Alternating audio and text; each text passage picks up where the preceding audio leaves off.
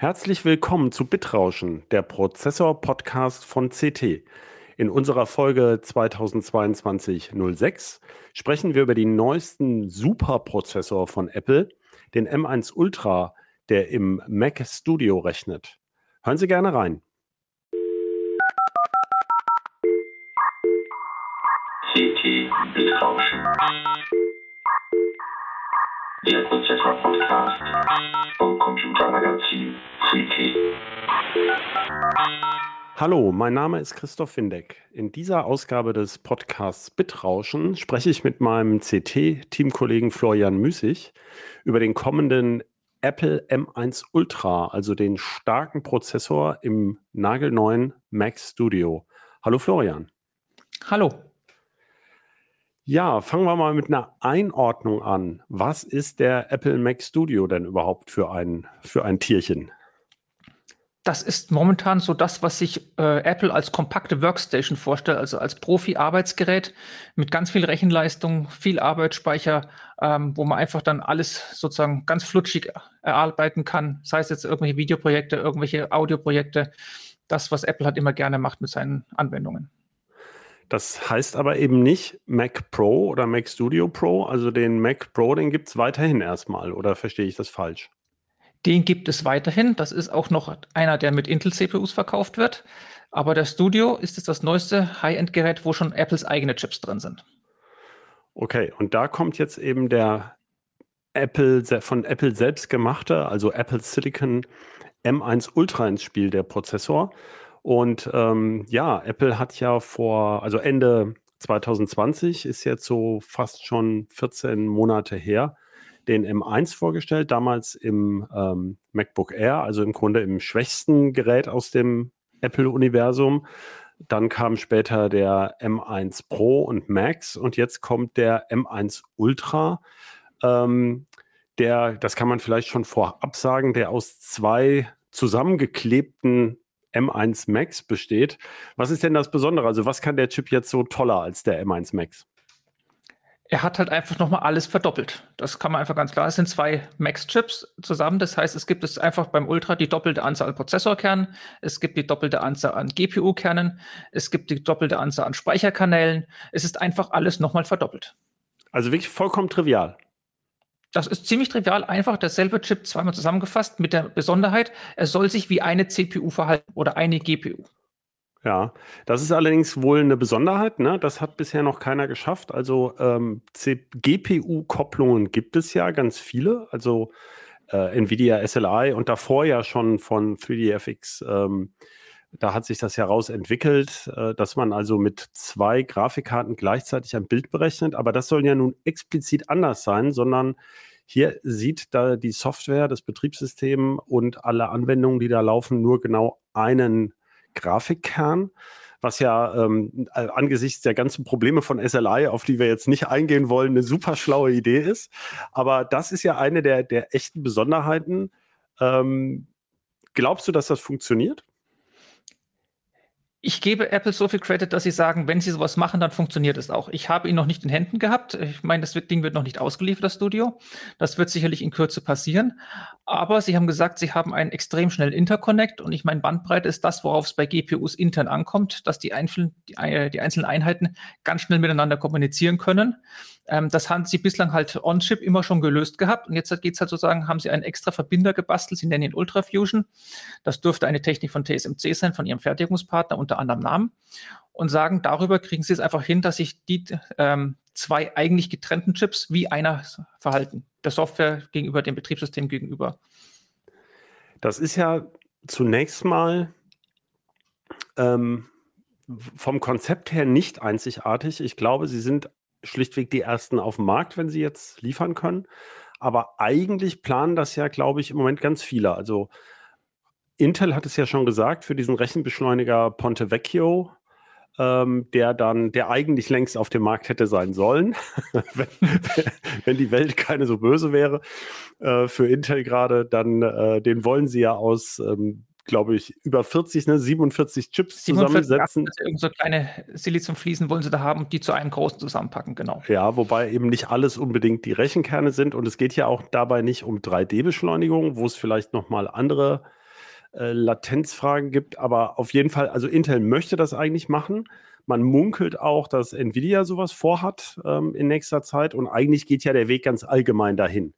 Ähm, genau, also der Weg ist bei allen klar. Man kann Chips nicht, wie es in der Vergangenheit war, immer noch mehr in die Fläche ziehen, noch mehr Transistoren auf denselben Chip packen beziehungsweise man kann es technisch schon, aber es wird dann sehr, sehr, sehr schnell sehr teuer, ähm, weil wenn ein Fertigungsdefekt irgendwo drinnen ist, dann ist es einfach, dann kann man alles wegschmeißen oder es musst du irgendeinen Teil deaktivieren. Und man hat halt auch einen großen Chip, der halt dann auch nur für einen Einsatzzweck ist. Und mit dem kann man natürlich die Hälfte deaktivieren und dann billiger verkaufen, aber die Fertigungskosten sind genauso da. Und da ist es eben schlauer, ein großes Ganzes aus mehreren kleinen Teilstücken zusammenzusetzen. Ähm, und dann kann man eben auch ein bisschen mehr skalieren als Hersteller. Dann kann man mal schauen, was wird dann mehr verkauft. Ich fertige denselben Chip und kann so dann relativ spät noch entscheiden, mache ich jetzt eine GPU draus, die dick ist, oder verkaufe ich lieber zwei Grafikkarten zusammengehören. Ist bei CPU sehr ähnlich. AMD macht das da schon bei den großen Prozessoren. Die haben einzelne äh, Prozessor-Chiplets, äh, die sie dann in beliebigen Kombinationen eins, zwei oder vier zusammenpacken mit einem IO-Die, also dem alles, was nach draußen geht. Und dann funktioniert das. Dann können Sie sich sozusagen dann relativ spät im Fertigungsprozess entscheiden, welchen Prozessor Sie eigentlich aus diesen Chiplets, die Sie gebaut haben, zusammensetzen. Das ist ähm, ähm, klar, finde ich. Das äh, Konzept ist ganz bestechend. Mm, und Apple verdient ja auch genug an den Geräten, dass die zusätzlichen Kosten wohl nicht weiter ins Gewicht fallen. Ähm, ich glaube, es rechnet sich für Apple, das so zu bauen. Ja, äh, genau. Apple wird nichts tun, was sich nicht für sie rechnet. Ähm, Davon wie, dürfte man ausgehen können, ja. Wie ordnest du jetzt erstmal, sag mal, die, die, die Preise von dem Gerät ein? Es geht ja, glaube ich, so in Deutschland dann bei ungefähr 2250, 2300 Euro los. Dann aber nicht mit dem M1 Ultra, sondern mit dem M1 Max. Genau. Und ähm, dann kann man ja bis zu 128 Gigabyte RAM ordern und ich glaube 4 oder 8 Terabyte SSD und landet im Maximalausbau irgendwie bei knapp 10.000 Euro. Ist das blanker Irrsinn oder angemessen? Sag mal so, es ist es sicherlich etwas viel, wenn man als, passionierter Hobbyanwender an die Sache rangeht. Als Surfmaschine ist das Ding auch einfach unterfordert. Das ist für professionelle Projekte gedacht. Wenn man halt ein, was ich, ein Audioprojekt hat, irgendwas visualisieren muss als Renderprojekt und sonst irgendwas, da gibt es im PC-Bereich auch teure Workstations, die preislich, glaube ich, gar nicht mal so anders sind. Da stecken halt dann die dicksten CPUs und dicksten GPUs drin. Ähm, und dann landet man preislich auch in irgend so einem Rahmen.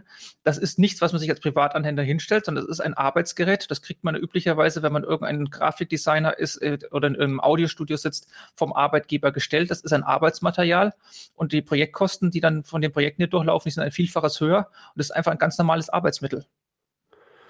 Gibt es denn auch, ähm, gibt, wo, wir, wo du Workstations schon erwähnt hast, gibt es denn Workstations im ähnlichen Performance-Bereich auf der x86-Seite, also mit AMD oder Intel-Prozessor? Äh, da fällt mir spontan was äh, AMD immer mit Threadripper Pro zeigt, also den, was sie als High-End-Chips haben. Aber bei Intel gibt es natürlich auch, da gibt es dann auch Dual, ich weiß jetzt nicht, ob es Quad-Systeme noch gibt, also zumindest Dual äh, Workstation gibt es da sicherlich auch noch, die großen Xeons, ähm, wo man zusammenbauen kann. Ähm, wo genau das dann performancemäßig landet, das müssen wir mal schauen, wenn wir so ein Ding in Händen haben. Wie gesagt, wir konnten noch keine eigene Messung machen. Es gibt erste geleakte Geekbench-Werte, aber das ist genau in einem Benchmark irgendwas anzuschauen, ist immer etwas schwierig. Da muss man sich schon mehrere anschauen.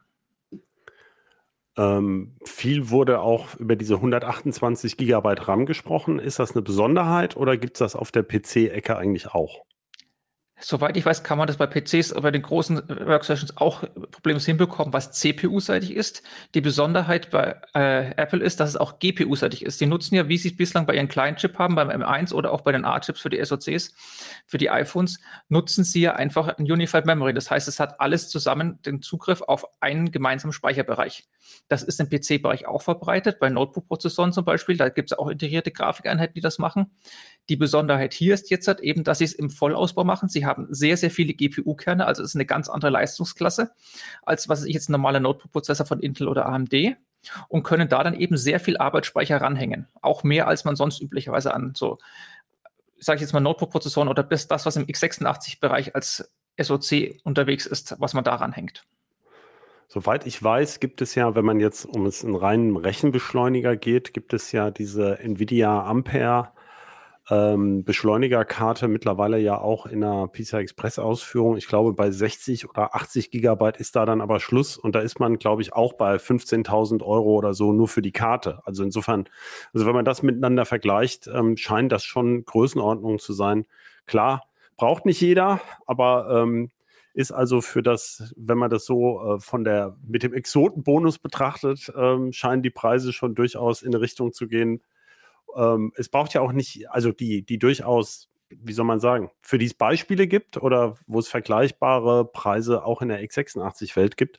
Und wie schon erwähnt, es muss ja nicht jeder den allerdicksten Prozessor und den größten Speicherausbau nehmen. Ich glaube, bei dem bei dem Grundpreis von 2200 sind, glaube ich, schon 32 Gigabyte RAM dabei. Das ist ja schon eine ordentliche Speichermenge, wenn ich, äh, also für, für viele Projekte, kleinere Projekte halt. Ne?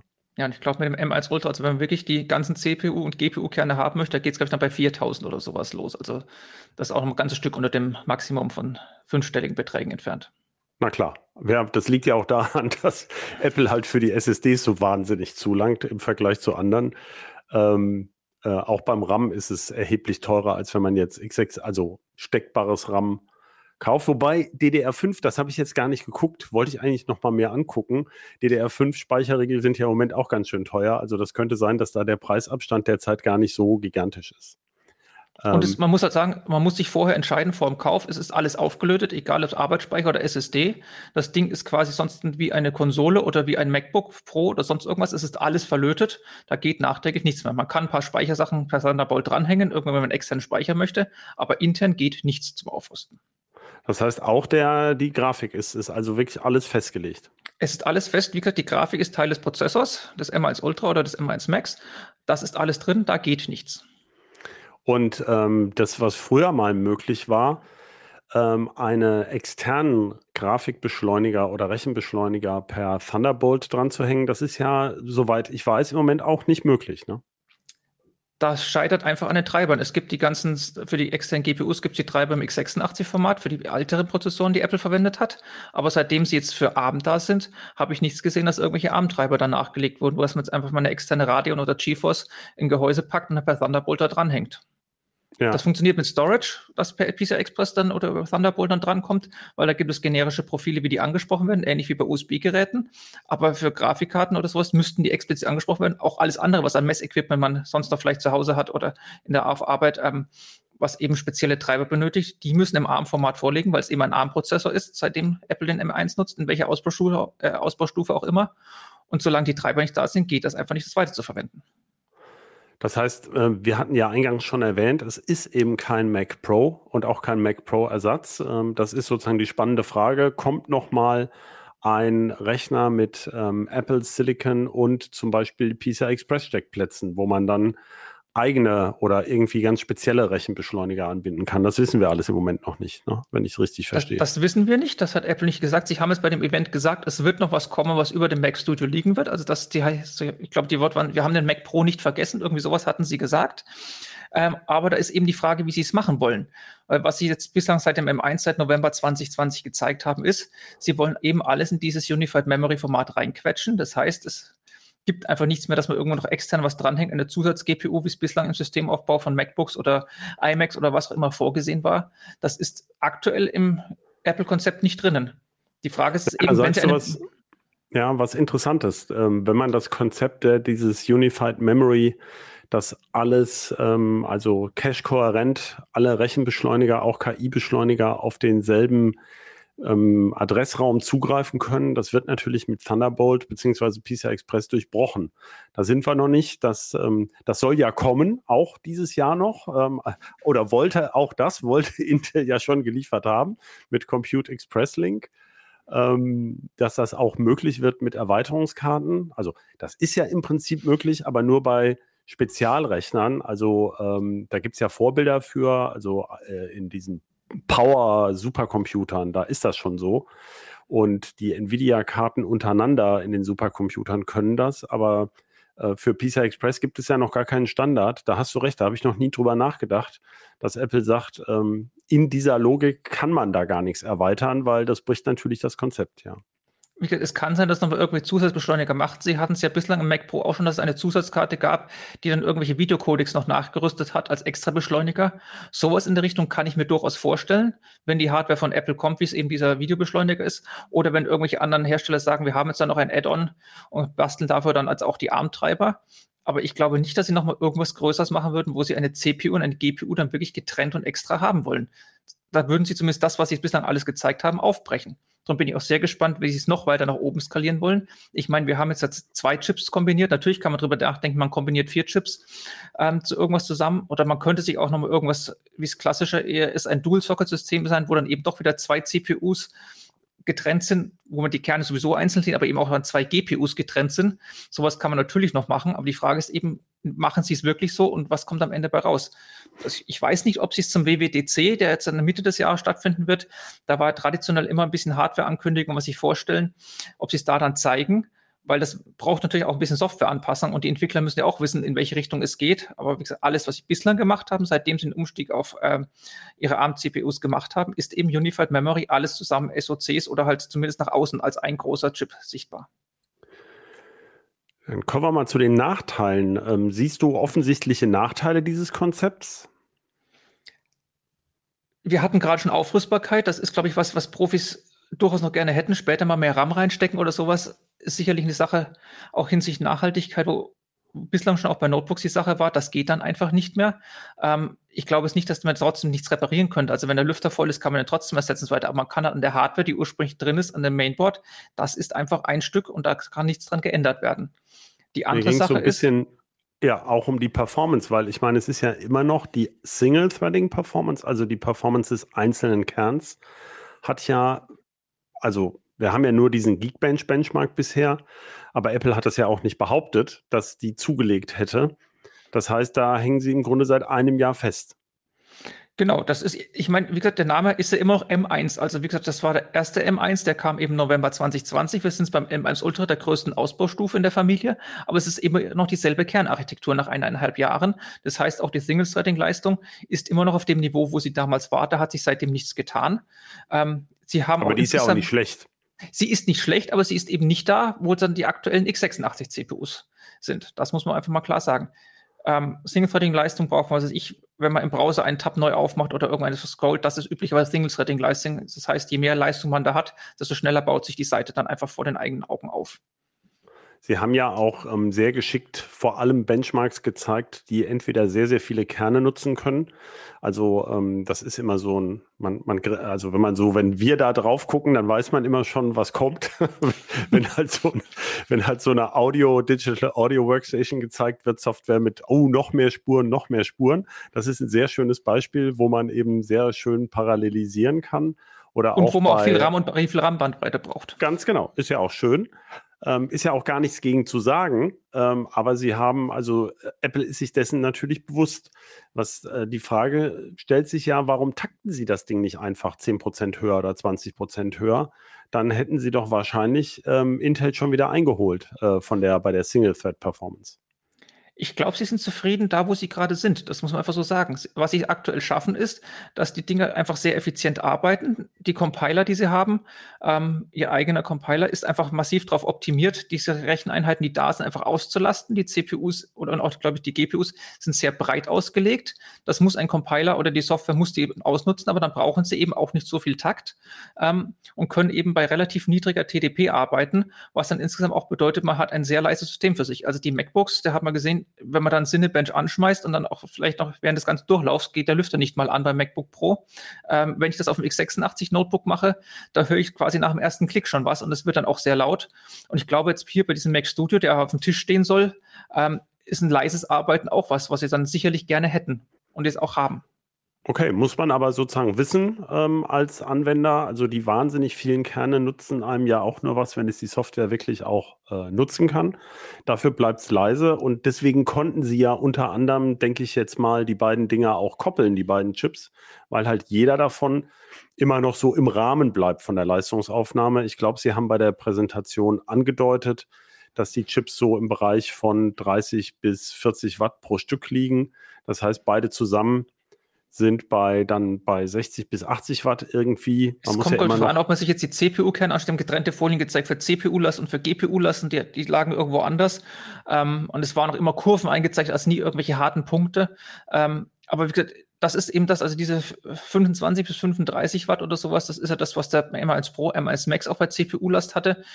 Und bei so einem Desktop-Gehäuse, das jetzt haben mit dem großen Kühlsystem, was ja auch bis im Röntgenblick, den Sie gezeigt haben, zu sehen war, ähm, ist auch das Doppelte zu kühlen, ist kein Problem in lautlos oder zumindest sehr, sehr leise.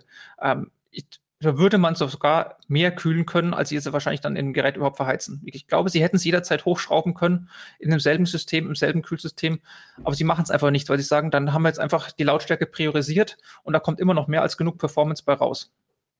Klar, äh, ich wollte nur noch erwähnen, natürlich, wenn der Speicher wirklich im Zugriff ist, ähm, dann braucht er auch noch ein bisschen was. Und wie du gesagt hast, also es ist nicht ganz klar, wie diese Prozessoren genau spezifiziert sind. Das, das sagt Apple, Apple wie immer nicht. Genau, das Sie, sagt Sie nennen ja auch keine nicht. Taktraten zum Beispiel. Das ist ja auch ja. nicht. Sie sagen keine TDP-Klassen, Sie nennen keine Taktraten. Was Sie gesagt haben, wie viele Kerne es gibt, äh, CPU-seitig, GPU-seitig, wie viel Speicherbandbreite Sie haben. Aber ansonsten ist das eine sehr große Blackbox. Ja, aber die Effizienz ist halt überragend. Da kommt im Moment keiner ran. Ähm, das hängt mit vielen Faktoren zusammen, unter anderem auch eben der äh, Fertigungstechnik mit äh, also 5 Nanometer, nominell 5 Nanometer von TSMC, wo Intel noch weit von entfernt ist. Ähm, AMD auch, die nutzen ja bei TSMC 7 Nanometer, also da, die sind ja auch noch nicht umgestiegen auf 5 Nanometer, das genau. ist auch noch nicht in Sicht. Auch bei GPUs Aber, nicht. Ja. Und ähm, ja, was die Frage war ja, man hatte so ein bisschen eigentlich erwartet, dass ähm, auch der M2 mal so allmählich kommt, also ein, eine Verbesserung der Mikroarchitektur. Jetzt ist es ja so, so ein Chip-Design, wo man zwei Chips sozusagen zusammennäht. Auch das zieht man ja nicht aus dem Hut, sondern das ist ja offensichtlich von langer Hand bei Apple auch geplant. Ähm, also es war nie vorgesehen, jetzt schon einen M2 einzuführen. Ähm, was könnte denn so ein M2 dann bringen? Also für welche Geräteklasse, wo würde der dann wohl kommen? Oder erwartest du, dass so ein Mac Pro-artiges Gerät mit M2 dann erscheint? Oder es, es ist ja eh alles spekulativ. Es ist alles spekulativ. Man hat es ja gesehen beim M1 Max, als sie ihn gezeigt hatten, hatten sie diesen Interconnect, der an einer Seite dranhängt, auf den offiziellen Die-Shots, also in Fotos von dem Chip-Design, gar nirgends gezeigt. Den haben sie jetzt erst in diesem Event enthüllt. Ähm, Sie können natürlich sowas noch machen, dass Sie sagen, wir können von dem Ding auch vier Stück miteinander koppeln. Ähm, das glaube ich jetzt aber erstmal nicht. Ich glaube, das ist jetzt die maximale Ausbaustufe, weil irgendwann müssen Sie auch mal dann mit den internen Latenzen aufpassen und so weiter. Ich weiß nicht, ob das alles ein Design abfangen kann. Man kann sich vorher sehr viele Gedanken machen, das alles reinbauen.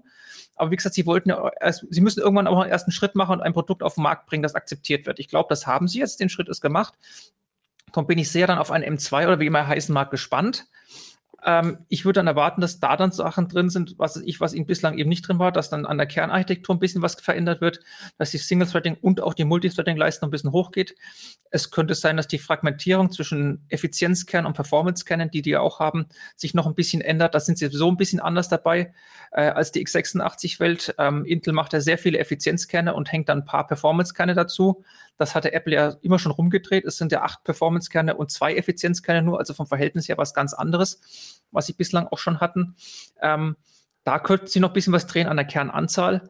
Ähm, und ansonsten bin ich mal sehr darauf gespannt, ob das alles ist. Ich würde vermuten, ja.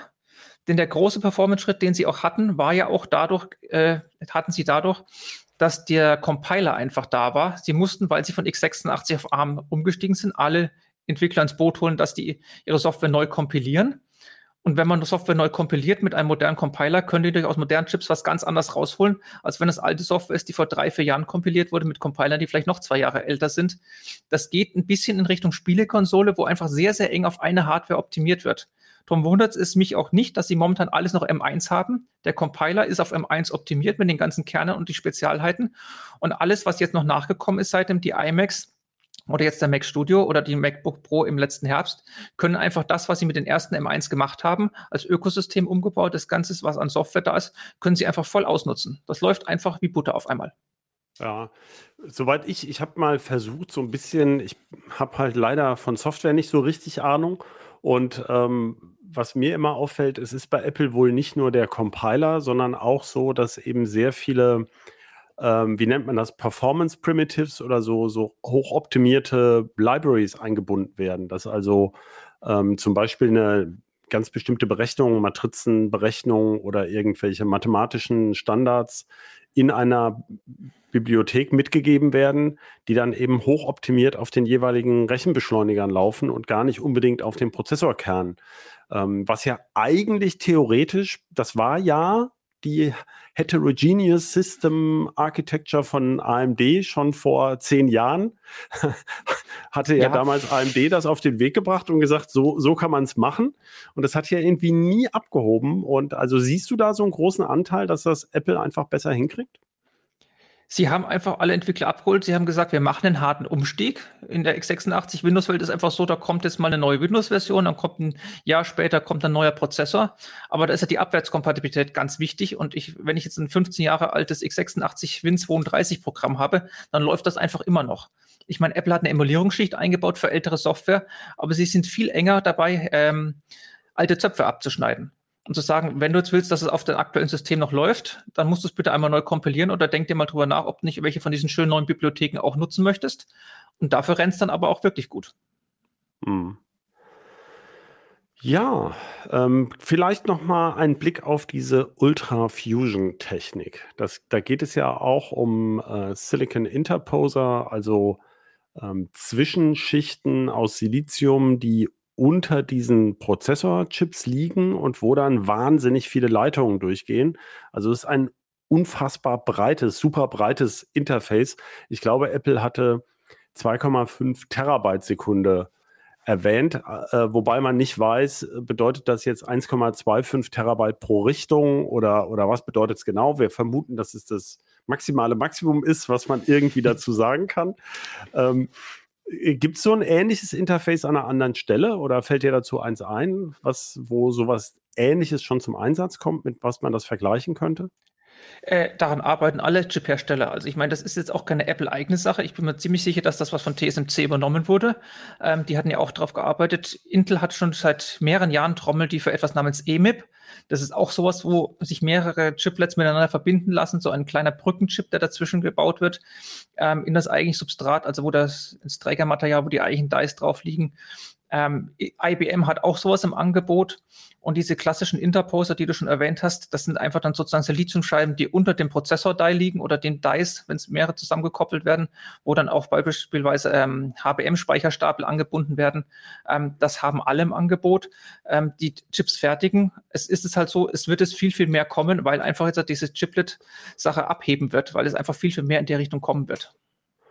Wobei ich sehr interessant finde, wenn man mal so rumguckt. Ähm, es, man sieht ja, dass die Chiplet-Fertigung absolut massentauglich ist ähm, bei AMD, die äh, dieses IO-Die plus diese ähm, Core Compute Complexes. Ähm, äh, da haben wir ja am Anfang auch mal gedacht, äh, uiuiui, da nehmen sich was vor, aber das lief ja ziemlich reibungslos. Also die ein bisschen Versorgungsengpässe in der letzten Zeit bei AMD, bei den günstigen Prozessoren, hat man ja das Gefühl, dass das eher, also nicht an der Fertigungstechnik liegt, sondern daran, dass sie halt allgemein ähm, die Fertigung sehr ausgelastet ist.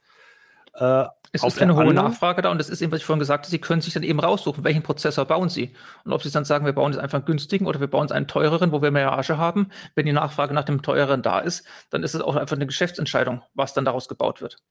Ja, na, ich wollte darauf hinaus, also diese, bei dieser Fügetechnik gibt es ja auch ganz, ganz unterschiedliche und mit unterschiedlichen Auswirkungen, weil also diese Fertigung, wo mehrere Dice einfach so nebeneinander sind und bei AMD ja über dieses Infinity Fabric miteinander verbunden sind, was ja so ein bisschen verwandt mit PCI Express oder umschaltbar sogar sein könnte. Ähm, das hat ja nicht so wahnsinnig viele Verbindungsleitungen zwischen den Chips. Aber ähm, äh, worauf ich hinaus will, ist dieser äh, 3D V-Cache, also dieser aufgestapelte Cache bei AMD.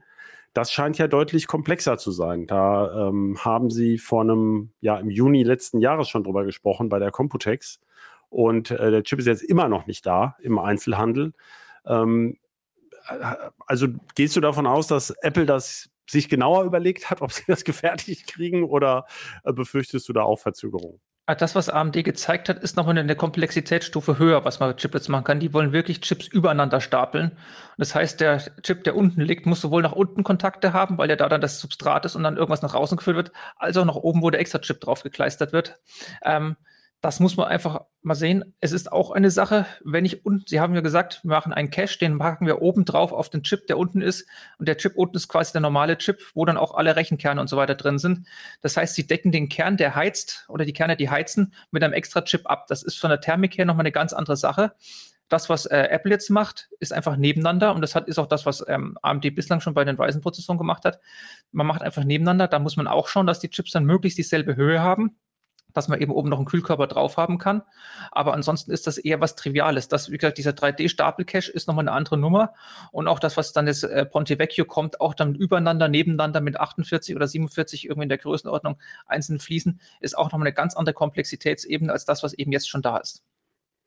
Okay, also die Verfahren sind durchaus äh, so unterschiedlich, dass sie sich eben auch unterschiedlich auf die Fertigung auswirken. Auch ein interessanter Einblick. Ja, ich würde sagen, das waren sehr viele technische Details zum ähm, Apple M1 Ultra. Äh, das muss man auch erstmal verdauen. Ich denke mal, wir lassen es gut sein für heute. Äh, sofern du nicht noch irgendwas loswerden willst dazu oder irgend noch eine Idee, die gekommen ist äh, zu dem, die du, die ich nicht gefragt habe. Äh, das Einzige, was mir noch eingefallen ist, die ganze Sache mit diesen Sachen zusammenpacken und so weiter oder was ein SOC oder irgendwas Gemeinsames machen mit das Leistungsfähigen. Die Idee hatte Intel ja auch schon. Wir hatten ja vorhin gesagt, ähm, AMD hat das mit seiner HSA schon lange gemacht. Intel hatte ja auch mal Kaby Lake G ähm, mit der achten QI-Generation, wo sie einen Intel-Prozessor genommen haben und dann eben über diese EMIB-Fügetechnik noch einen von AMD zugelieferten Radeon-Chip dran genagelt haben und das als ein gemeinsames SoC auch verkauft haben. Die sind da auch dran. Das war auch schon mal eine andere Leistungsklasse, als es bislang gab, aber das war auch einfach ein Produkt, was sie einfach mal ausprobiert haben. Es hat technisch funktioniert, aber es kam nie ein Nachfolger. Ja, also wirtschaftlich war es vielleicht eine zu spezielle Nische oder zu wenig genau. Nachfrage. Ne? Ja. Okay, dann würde ich sagen, für heute war es eine ähm, umfangreiche Diskussion über alle möglichen Ecken an einem relativ kleinen Chip, wenn auch mit zwei großen Dice. Und vielen Dank an dich, Florian. Ähm, vielen Dank an unseren Producer Shahin. Vor allem aber vielen Dank an unsere Zuhörerinnen und Zuhörer. Und ähm, wenn Sie uns Feedback senden möchten, gerne per E-Mail an bit-rauschen.ct.de. Tschüss und tschüss nochmal an dich, Florian. Tschüss.